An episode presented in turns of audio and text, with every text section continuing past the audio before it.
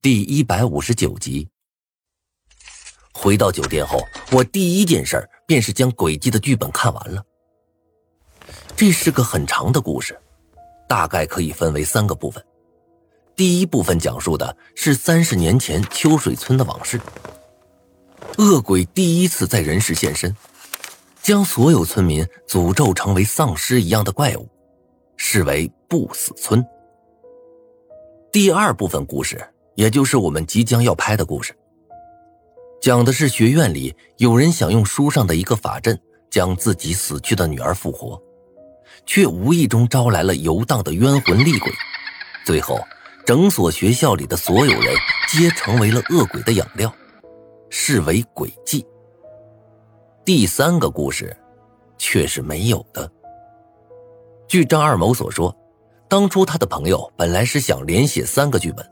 组成恶魔三部曲，但是第二部刚刚写完便去世了。第一部剧本也是不知所踪，现在唯一留下的便是这第二部剧本了。待到我看完剧本后，我的后背已经湿透了。诡计中有两个主角，一个是刘亦菲饰演的女一号刘菲菲，另一个便是我饰演的学生吴明。电影剧情的推进完全是随着这两个人的视角变化的。让我感到恐惧的是，在剧本中，这个无名不仅与我重名，思维方式好像也相同。他在剧中的做法，换作是现实中的我，也会那么做。这种感觉，就好像是我在照镜子一般。不过这次，镜中人变成了书中人。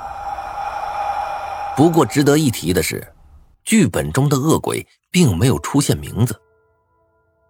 会是郑新瑞吗？我深吸了一口气，走到床边，将预言漫画书拿了出来。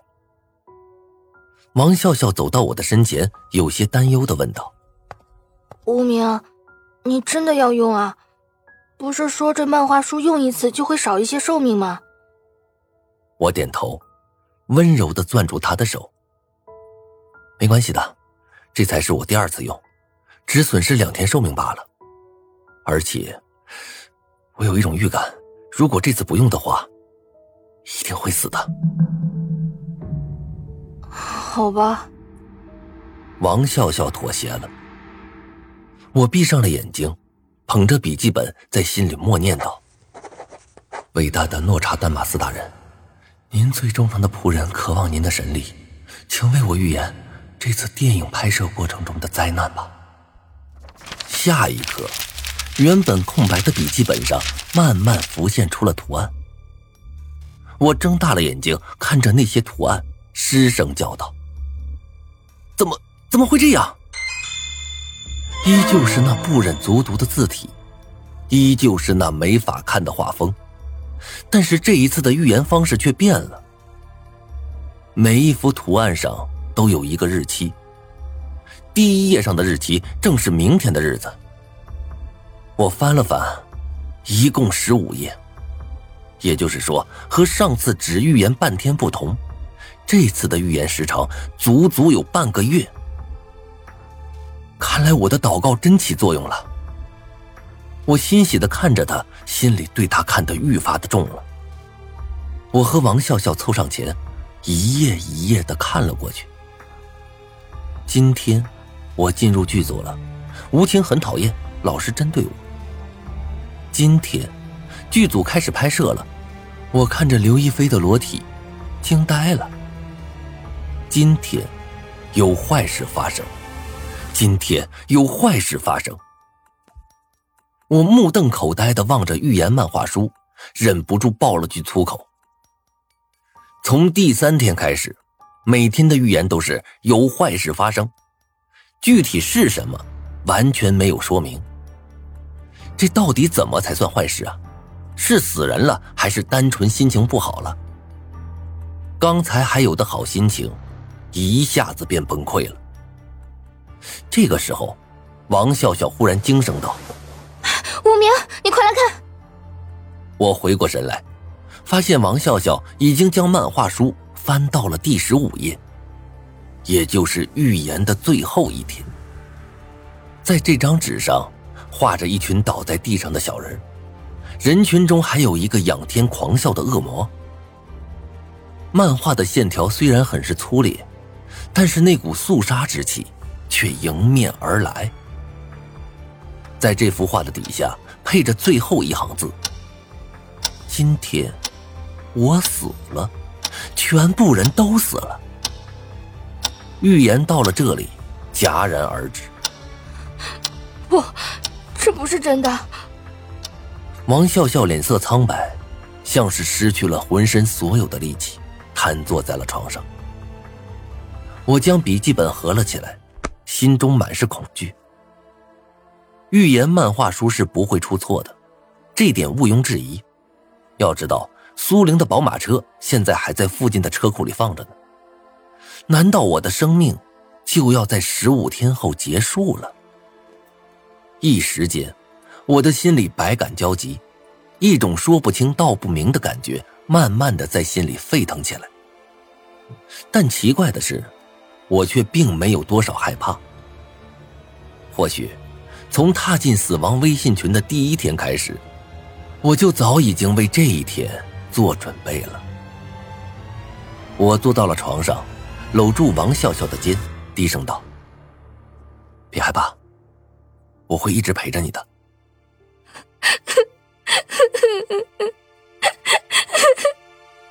王笑笑鼻子一酸，扑到我怀里哭了起来。感受胸前的湿润，我心中真的难受到要死。不，不对的，命运并非是一成不变的呀。或许，在哪里会有一线生机也说不定。我闭上眼睛，仔细思索起来。直到此刻，我才忽然发觉，我心里那种感觉到底是什么。就在此刻，我浑身上下的每一个细胞都在惊声尖叫着：“不要死，不能死！”阴暗的教室内，似乎正在进行着一场考试，所有同学都低着头奋笔疾书。一时间，整间屋子里只剩下了笔落在纸上的沙沙声。一名年轻貌美的女老师正缓步在教室里行走。忽然，他的目光被一名学生给吸引了。在众人皆低着头答题的时候，只有他自己一个人双目无神的望着教室的角落，身子微微颤抖着，额头上的冷汗一滴滴的落在了洁白的试卷上，浸染出一片墨迹。女老师眉头微皱，走到男生面前，俯下身子轻声道：“同学。”你身子不舒服吗？男生转回了头，双目中满是恐惧。他伸出手，指着教室的角落里说道：“老师，那那里还有一个人。”咔！张二谋站起身来，气急败坏的走到我的面前，怒骂道：“无名啊，你的身体语言呢？你的脸部微表情呢？哎呀！”你可是见到了一只鬼呀！啊真见到鬼的话，你也就这样。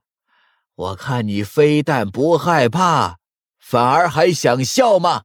短短三十秒的剧情，你拍了一下午了。照这样下去，电影拍一年都拍不完。张二谋破口大骂，唾沫四溅。我站在他的面前，面无表情的看着他。心里多少有一份愧疚，算起来啊，这好像是我第二十次 NG 了。